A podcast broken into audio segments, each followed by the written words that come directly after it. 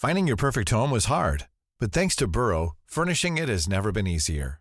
Burrow's easy to assemble modular sofas and sectionals are made from premium, durable materials, including stain and scratch resistant fabrics. So they're not just comfortable and stylish, they're built to last. Plus, every single Burrow order ships free right to your door. Right now, get 15% off your first order at burrow.com slash ACAST. That's 15% off at burrow.com slash ACAST. Comment contribuer à un monde de demain plus durable La saison 2 du podcast Créateur d'impact va chercher les réponses en immersion au plus près des bénévoles, dirigeants d'associations ou bénéficiaires.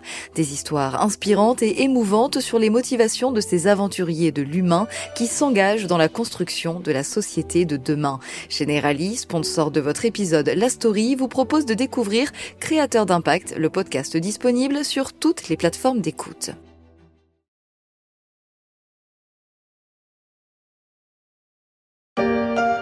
C'est un vrai coup dur pour Deezer qui a dû hier soir annuler son introduction en bourse. Elle était prévue aujourd'hui. Antoine Larigauderie, visiblement, le service d'écoute musicale en ligne n'a pas réussi à convaincre les investisseurs. En 2015, Deezer avait renoncé au dernier moment à rentrer en bourse, comme on peut l'entendre sur BFM Business. À l'époque, les conditions de marché n'étaient guère favorables. Sept ans plus tard, le spécialiste du streaming musical a franchi le pas via son intégration dans un SPAC, une coquille vide déjà cotée en bourse. Le résultat tient moins ce mercredi des Grammy Awards que du site Bidet Musique. Tout, tout, tout, mais pas ça.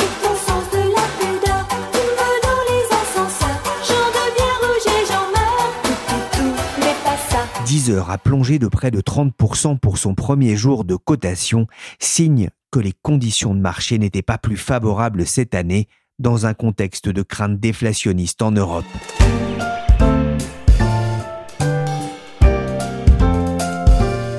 Je suis Pierrick Fay, vous écoutez La Story, le podcast des échos sur Deezer, Spotify, Podcast Addict, Apple Podcast ou encore Amazon Music. Et aujourd'hui, on va vous raconter les hauts et les bas d'une application devenue grande, d'un pionnier du streaming. Et comment ils vont Comment ils vont ceux-là là Oh là là, c'est Chrono, c'est le Pandresse, c'est le Renard. Mais oui, de la c'est- ZZ et c'est- CNXTP, bien sûr. Allez sur Deezer, écoutez notre fresh list. Elle régale. Qu'est-ce qu'il y a dedans? De- Que des dingueries. de vrais que des dingueries. Vraies Allez écouter cette merde sur Deezer. Téléchargez l'application tout de go. Bisous. Clic, bisous. Oui, bisous. Et c'est vrai que c'est une dinguerie que l'histoire de cette plateforme de distribution de musique née en France en 2007 et qui a conquis près de 10 millions d'auditeurs payants. Deezer a grandi en même temps que le streaming et arrive aujourd'hui à un tournant de son histoire, ponctué donc par cette entrée en bourse sans grande pompe et sans appel public à l'épargne. Le 5 juillet, Deezer a fait ses premiers pas sur le marché Euronext. Le SPAC i2PO, qui a absorbé la société de streaming, a en effet repris le nom de Deezer, et ça s'est, comment dire, plutôt mal passé.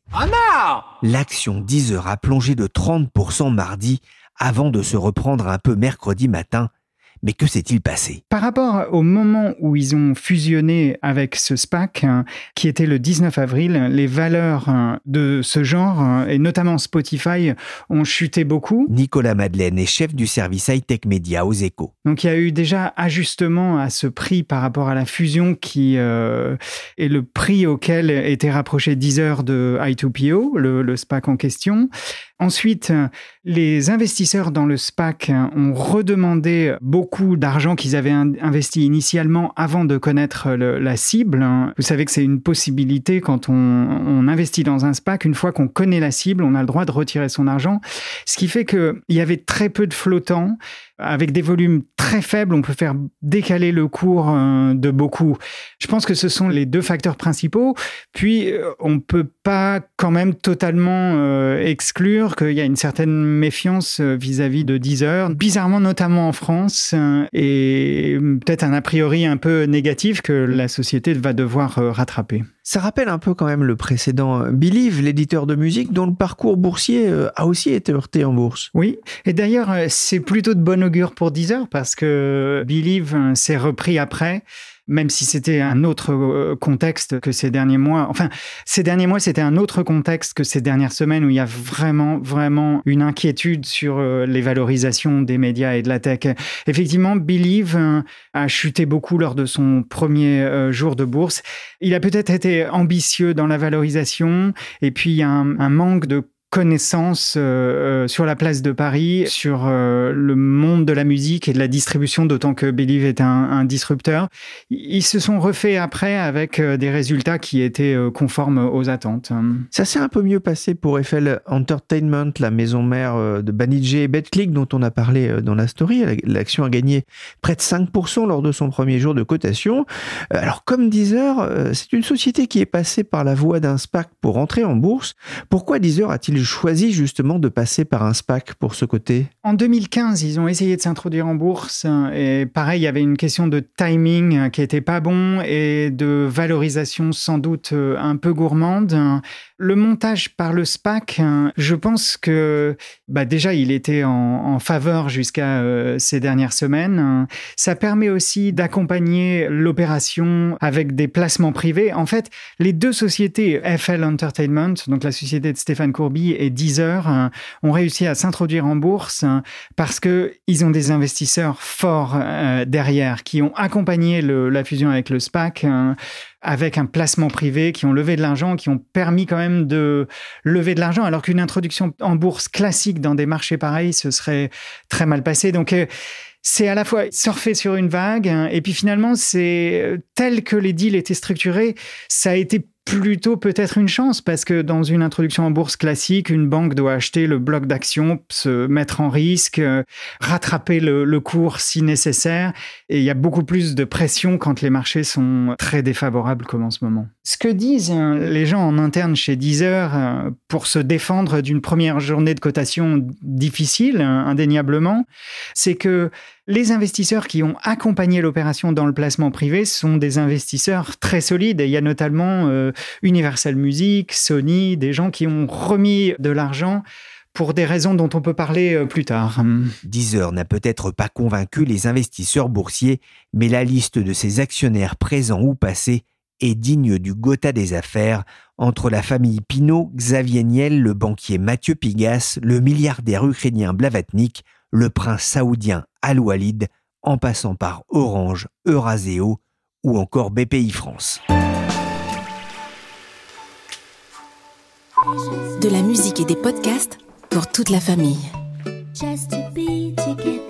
Deezer Famille.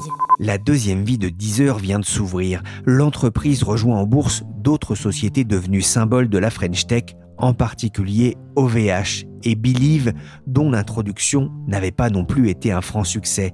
Deezer a longtemps fait la fierté de la technologie à la française, le pendant cocorico du suédois Spotify, qui a même su résister aux géants Apple et Amazon. Aux Eco Weekend, Isabelle Lesniak se délecte de ses trajectoires du monde numérique. Je l'ai naturellement invité à venir me parler de cette entreprise qui a su aussi conquérir le cœur de l'industrie musicale. Bonjour Isabelle. Bonjour. Alors dans le monde de la tech, on dit souvent que tout commence dans un garage. Comment est-ce que ça a commencé pour Deezer Alors c'est vrai que Deezer incarne l'esprit start-up euh, de la tech, mais il leur manque l'élément garage. C'était euh, dans un contexte beaucoup plus parisien que tout a débuté, dans un appartement euh, assez modeste. Alors on a longtemps parlé de chambre de bonne, ils ont démenti, mais un appartement sous les toits prêté par Xavier Niel, rue Émile Meignier dans le 16e. Et c'est là que ça a commencé parce que Xavier Niel était vraiment le parrain, le business angel de la première heure qui a permis beaucoup de choses chez Deezer et qui a donc notamment fourni les locaux. Avoir Xavier Niel euh, qui se penche sur son berceau, c'est une bénédiction ou pas? Alors oui, dans leur cas, ça a été vraiment déterminant puisque donc le duo de cofondateurs qui s'appelle Daniel Marelli et Jonathan Benassaya l'ont rencontré en juin 2007, donc à peine trois mois avant leur lancement. Xavier Niel avait donc fait fortune dans le Minitel Rose, il avait créé Free euh, en 99 et euh, il a accepté euh, d'entrée de jeu de mettre 250 000 euros dans Deezer Deezer, euh, moyennant 20% du capital. Et en fait, ces choix ont été déterminants. C'est notamment lui qui arrive euh, en plein été, en plein mois d'août 2007, et qui dit les garçons, il faut se précipiter parce que Universal va lancer son offre avec neuf, et donc il faut griller Universal. Et pour griller Universal, il faut devenir le premier site de streaming légal et donc signer un premier contrat mondial avec la SACEM. Alors Isabelle, la société va s'épanouir en même temps que son business, le streaming musical, c'est-à-dire l'écoute en continu de la musique sur Internet? Oui, alors ça c'est vraiment euh, l'intuition absolument géniale de Daniel Marelli qui ne croit pas au téléchargement. Alors à l'époque, euh, pour sortir en fait du piratage euh, qui était vraiment le fléau qui a failli tuer l'industrie musicale, tout le monde pensait que le téléchargement était la solution, alors que lui, il trouve que c'est en fait une simple dématérialisation de l'acte d'achat et que ça va pas changer la donne. Donc il a créé d'abord un site qui s'appelle euh, blogmusic.net, c'est une espèce de iPod virtuel et déjà c'était en 2006, il le bricole comme il peut avec cette intuition qu'il faut recenser en fait les fichiers qui existent euh, disséminés sur internet, les fichiers musicaux et qu'on peut finalement les écouter sans les posséder. Ça c'était assez révolutionnaire pour l'époque. C'est déjà donc la première et la plus grande discothèque du monde avec la possibilité de faire des playlists. La seule différence, c'est que blogmusic.net était illégal, c'était évidemment euh, des musiques euh, pirates, alors que euh, Deezer va se lancer sur des bases légales. Ah, justement, il y a une date importante dans l'histoire de Deezer en 2010 lorsqu'il va passer un, contrat avec Orange Oui, alors c'est vraiment euh, le contrat euh, qui a déterminé euh, le business model de Deezer. En fait, Orange était assez en retard sur SFR et il voulait se différencier de la concurrence en offrant une offre musicale forte, gratuite, pour ses clients mobiles. Les précédentes tentatives n'avaient pas vraiment marché, c'était basé sur le téléchargement, il y avait des problèmes de bande passante. Et donc ils se sont dit, bon, il faut trouver un bon partenaire. L'idée de départ était de faire affaire avec Deezer, c'était de pouvoir changer euh, pour le consommateur chaque mois de prestataire. Donc ça, ça aurait été une énorme liberté de choix. Techniquement, c'était pas possible. Et comme Deezer était euh, une offre musicale française, euh, le choix s'est rapidement porté sur eux.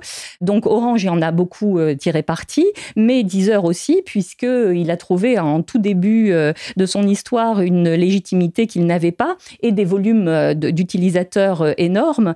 La difficulté, c'était de savoir qui écoutait vraiment 10 heures parmi les abonnés euh, Orange, puisque euh, on ne payait pas vraiment pour le service, et donc c'était difficile de savoir, et sans doute c'était euh, surestimé d'imaginer seulement le nombre d'abonnés par rapport au nombre d'utilisateurs réels.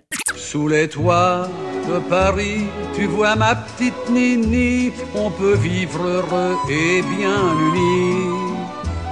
Alors tout a commencé dans une mansarde sous les toits, un petit appartement, hein, c'est ce que vous disiez. Alors il y en a beaucoup hein, dans le 16e arrondissement de Paris, mais depuis, la société a grandi, elle a déménagé plusieurs fois. Vous êtes allé les voir quelle était l'ambiance C'est Silicon Paris Valley? Oui, tout à fait. C'est rue de Calais, donc en plein dans le 9e euh, arrondissement, le bastion euh, des startups tech françaises. Et euh, ça a tout à fait l'ambiance d'une startup avec le baby-foot, les espaces de coworking, un magnifique rooftop qui fait vraiment aimer Paris avec des vues sur la Tour Eiffel d'un côté et, sur Notre-Dame de l'autre. La spécificité, c'est évidemment que par rapport à une startup lambda, c'est une, une startup qui s'occupe de musique. Et donc, euh, toutes les salles de réunion ont des noms euh, assez sympathiques. Billie Eilish euh, ou Daniel Marelli, le fondateur, il a sa salle de réunion. Et puis, sur les fenêtres, il y a de magnifiques photographies d'artistes, Orelsan, Aya Nakamura, qui sont éclairées le soir. Et donc, c'est vraiment un écrin pour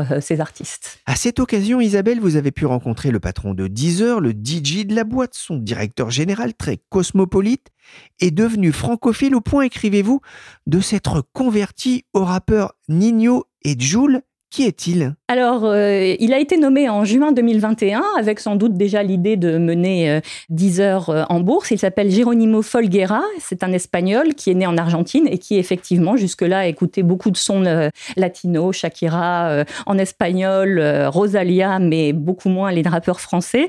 En fait, il a surtout une carrière dans le numérique. Il a fait 20 ans dans l'industrie digitale, à plein de postes de direction très importants, notamment chez le champion euh, britannique des paris Betfair, chez l'éditeur allemand des jeux vidéo Big Point, et il a aussi euh, introduit euh, au New York Stock Exchange en 2017 le, le site de rencontre allemand Spark. Donc ça, évidemment, ça lui a donné une excellente expérience à faire valoir pour l'introduction de Deezer. Il déborde d'énergie et il adore Paris, c'est ce qu'il vous a confié. Cette capitale est tellement fantastique, je ne comprends pas pourquoi il n'y a pas plus d'hommes d'affaires internationaux qui s'y implantent. Son pouvoir d'attraction est si fort qu'on peut facilement inviter des stars comme Ed Sheeran, un sacré avantage compétitif par rapport à nos concurrents. Il adore Paris, mais c'est avec un, Marseillais pur et dur, Jules, qu'il a réussi un coup d'éclat le 4 juin dernier. La belle est verte comme mon KX. Mes potes ils fument du 3X. En fumette, mais je vois tout. Sous les lunettes d'un Matrix. C'est euh, un concert qui a été organisé par Believe, qui distribue euh, digitalement Joule, dont c'est euh, finalement un artiste clé. Et Deezer l'a diffusé avec succès sur son appli. C'était le premier live stream en fait sur l'appli Deezer. Et ça a été évidemment au-delà de toutes les espérances, puisque ce concert a réuni 171 600 spectateurs uniques. Il a été vu 772 000 fois. Il faut dire que s'il y a bien un artiste euh, qui euh, correspond à l'ère du streaming et qui en a compris tous les codes, c'est Joule. En fait, euh, il poste très régulièrement de nouveaux sons, il s'engage avec la communauté et donc 80% de ses ventes sont digitales, ce qui est un niveau jamais vu dans cette industrie.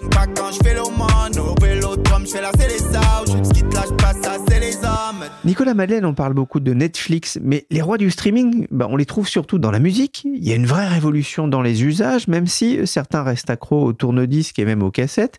Comment expliquer le succès de ces applications de streaming? En fait, moi, je distinguerais pas autant, euh, je pense, le, succès du streaming vidéo et du streaming musical, hein, parce que on a quand même 222 millions d'abonnés à Netflix. Ça a révolutionné totalement le- la télévision. Et il s'est passé la même chose dans la musique avant, ça c'est sûr. hein. D'ailleurs, la musique a été le, le premier secteur disrupté par Internet hein, qui s'en est remis, et c'est beaucoup grâce euh, au streaming. Je pense que les raisons sont assez simples. C'est que, à l'origine, pour 8 euros, 8 dollars ou 8 livres par mois, vous aviez accès à 30 millions de titres, hein, comme ça, un clic. C'était une performance technologique. hein. Spotify, par exemple, a travaillé beaucoup sur l'outil pour avoir du streaming euh, qui soit fluide. hein. Mais une fois que c'était fluide, hein, c'est une application, euh, killer application, comme on dit. C'est tellement facile euh, et tellement bien. Vu l'efficacité du produit, je pense que ça a été surtout lent parce que l'industrie de la musique hein, avait peur hein, que ce soit pas rentable. hein. Et presque tous les grands dirigeants des majors qui aujourd'hui se félicitent du succès du, du streaming ont d'abord dit que ça marcherait jamais, euh, que ça rapporterait rien. Et à l'époque, ils avaient du mal à renoncer à la manne du CD qui a fait exploser les comptes de la musique avant le piratage. Et malgré le piratage, il y avait encore cet espoir que le physique soutiendrait l'industrie mieux que le streaming. Et on voit que maintenant, ça, c'est bien terminé et qu'on est passé même à, un- à une autre forme de streaming hein, qui a du succès, qui est donc après les plateformes payantes et YouTube en gratuit, il y a les réseaux sociaux et TikTok. Et ça, ça commence à, à rapporter de l'argent. Et on est un peu passé aussi pour la musique dans l'ère de l'après Spotify. hein. Ah, et ça va vite, très vite dans le monde de la musique. Et c'est vrai, Isabelle, pour Deezer, il y a eu une bataille importante à mener. Alors, moins celle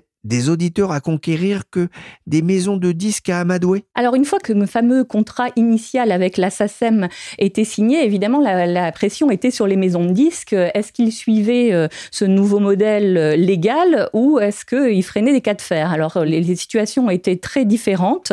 Sony BMG s'est dit que c'était l'avenir et que ça permettait de sortir du piratage dès septembre 2007. Donc ils ont été les premiers à signer. Warner a signé dans la foulée, les indépendants aussi, mais il manquait quand même le gros morceau, le gros morceau étant Universal, qui avait 45% des ventes de CD en France à l'époque et un catalogue dont Deezer ne pouvait absolument pas se passer pour commencer. Oui, d'autant plus que Universal devait quand même se souvenir de ce qui s'était passé euh, avec les bons conseils de Xavier Niel euh, à 10h. Oui, c'est vrai. euh, Universal ne croyait pas déjà tellement euh, au streaming, mais seulement au téléchargement. Et il y avait ce problème de départ. euh, sans doute, ils étaient un peu vexés de cette euh, damer le pion. Et puis, ils savaient qu'ils pouvaient monnayer très cher leur catalogue. D'ailleurs, ça n'a pas raté. À chaque renégociation du contrat, il y a eu renégociation négociations de clauses qui ont été jusqu'à une bataille euh, en justice. Donc tout n'était pas euh, vraiment très euh, stabilisé au début avec le principal prestataire. Il avait fallu 18 mois en fait pour trouver un accord qui en plus n'a pas été tellement pérenne. Nicolas, est-ce que c'est une entreprise rentable, Deezer Non, c'est pas une entreprise rentable. Spotify non plus euh, n'est pas rentable. Alors, quelque chose d'intéressant, c'est que le modèle économique du streaming musical est d'une certaine façon plus délicat que le modèle économique de Netflix, qui a su retomber sur ses pieds financièrement et qui n'a plus besoin d'aller chercher de l'argent sur les marchés. Le problème des plateformes de streaming musical, c'est pas qu'ils consomment du cash flow puisqu'ils sont payés avant de payer les ayants droit, donc ça, ça va. Mais leur problème, c'est que ils doivent, quoi qu'il arrive, redistribuer 70% de leurs revenus aux ayants droit. Et donc, il n'y a pas d'effet d'échelle hein, dans ce secteur. C'est presque la seule industrie, le seul métier dans la Silicon Valley où il n'y a pas d'effet d'échelle et où, à partir d'un moment, le nouveau client n'est que du bénéfice. Là, le nouveau client, 70% de son argent va aux ayants droit de la musique. Deezer a enregistré environ 300 millions de pertes nettes en cumulé sur les trois dernières années, un chiffre rédhibitoire dans un contexte d'aversion au risque en bourse. Vous parliez de Spotify, Nicolas. Euh, le Suédois a aussi souffert sur les marchés depuis novembre. Le titre est passé de 300 dollars à près de 100 dollars au plus bas de son histoire boursière. L'entreprise vaut quand même encore 20 milliards de dollars contre 680 millions pour Deezer. Pourquoi un tel écart de valorisation? C'est assez simple. Spotify, c'est 182 millions d'abonnés payants et euh, plus de 400 millions d'utilisateurs actifs. Chez Deezer, on est à une dizaine de millions d'abonnés payants. Donc euh, voilà, il y, a- une différence euh, énorme. Donc l'effet d'échelle qui est déjà difficile dans le secteur est encore plus dur hein, pour Deezer et à un moment où c'est plus difficile aussi de faire des dépenses euh, marketing hein, pour grossir la vague d'abonnés. C'est pour ça que Deezer... hein, je trouve que c'est intéressant de parler de comment la direction voit le marché et ses chances. hein. Donc il y a moins d'argent pour faire du marketing euh, brutal comme ça, aller chercher des abonnés. Donc leur stratégie, c'est de passer par euh, des accords de distribution avec des opérateurs télécoms, hein, de s'insérer aussi dans des bouquets médias, y compris avec de la vidéo. C'est ce qu'ils font en Allemagne avec RTL+.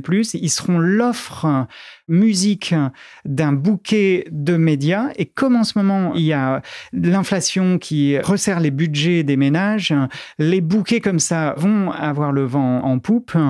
Et puis, leur autre pari, c'est que L'industrie de la musique euh, va les soutenir et le fait que Universal Music et Sony investissent à l'occasion de l'IPO, c'est un, bon signe, va les soutenir parce qu'elle va pas vouloir dépendre euh, des GAFA, d'Amazon et de Google et d'un seul acteur indépendant qui serait Spotify. On va reparler euh, des GAFA dans quelques instants, mais Isabelle, je voudrais revenir sur ce que vous écriviez dans les Échos Weekend. Le défaut de la cuirasse de Deezer, c'est d'avoir une histoire trop française. Pourquoi? Oui, c'est ça. C'est un peu le travers de beaucoup d'entreprises euh, qui se lancent en France. Le marché est suffisamment important pour avoir une bonne rampe de lancement et on n'est pas obligé d'aller tout de suite à l'international. C'est ce qui a fait la grande différence entre euh, Deezer, par exemple, et Spotify. Daniel Ek, qui est arrivé sur le marché un petit peu après euh, Deezer, a bien compris qu'il ne pouvait pas se contenter de la Suède et donc il s'est tout de suite lancé à l'international et notamment aux États-Unis. Encore aujourd'hui, sur les 9,6 millions d'abonnés de Deezer dans le monde, 5,6 millions sont en France, qui est évidemment le plus gros marché, euh, loin devant le Brésil. Et il y a quand même 2,7 millions d'abonnés au Brésil. Finalement, c'était une histoire trop française parce que les investisseurs euh, se sont euh, satisfaits des résultats initiaux dans l'Hexagone et euh, Deezer a eu une internationalisation assez maladroite et trop tardive par rapport aux concurrents. Alors Isabelle, il y a aussi un point qui m'a surpris, hein, malgré cette euh, présence très importante en, France, Deezer souffre quand même d'un déficit de notoriété? Alors de notoriété, c'est-à-dire que les gens euh, utilisent beaucoup Deezer. Jusqu'à la pandémie, c'était de loin euh, le leader sur le marché. Ils ont été rattrapés par Spotify, mais peu de gens savent que Deezer est français. C'est un drôle de nom, Deezer. D'ailleurs, euh, il avait été racheté au tout début en catastrophe et ça voulait rien dire. Et donc, c'est vrai que beaucoup de gens ne savent pas que c'est une entreprise française. Et puis, il y a un peu un, un petit effet de snobisme. Vous avez peut-être pu le constater euh, chez vos enfants ou dans des cercles très parisiens, ça fait quand même mieux d'être sur Spotify que d'être sur Deezer. Ah, Il y a un débat à la maison, hein. c'est 50-50. Moi, je suis sur Deezer, mais vous pouvez écouter la story aussi bien sur Deezer que sur Spotify, hein, sachez-le. Il y a tout de même des concurrents et des concurrents de poids qui s'appellent Apple Music, Amazon Music. Est-ce que ça ne devient pas trop compliqué de lutter, Isabelle? Si, c'est vrai que les concurrents ont des poches profondes. L'avantage de Deezer, qui se positionne plus euh, du côté de l'offre de Spotify et les podcasts en moins, c'est euh, finalement euh, d'avoir une offre très musicale. Donc, en matière d'innovation, en matière de nouveauté, en matière de recherche d'une chanson qu'on entend dans un bruit ambiant, en matière de traduction des, des paroles, ils sont vraiment meilleurs parce que c'est une offre qui est faite comme chez Spotify par des amoureux de la musique et des gens spécialistes de la musique, ce qui n'est pas le cas chez Amazon ou chez Apple, où c'est finalement la musique est qu'un produit d'appel pour l'ensemble du service. Un dernier mot, il y a quoi sur votre playlist euh, Deezer, Isabelle? Sur ma playlist Deezer, euh, il y a beaucoup de Feu Chatterton de l'an dernier, il y a énormément de Juliette Armanet et il y a un peu de Billie Eilish. Merci Nicolas Madeleine, chef du service high-tech média des échos, et merci Isabelle Lesniak, journaliste aux échos Weekend. La story s'est terminée pour aujourd'hui. Cet épisode a été réalisé par Willy Gann, chargé de production et d'édition Michel Varnet. La story que vous pouvez retrouver sur Deezer, mais aussi sur Spotify, Apple Podcast ou encore Amazon Music.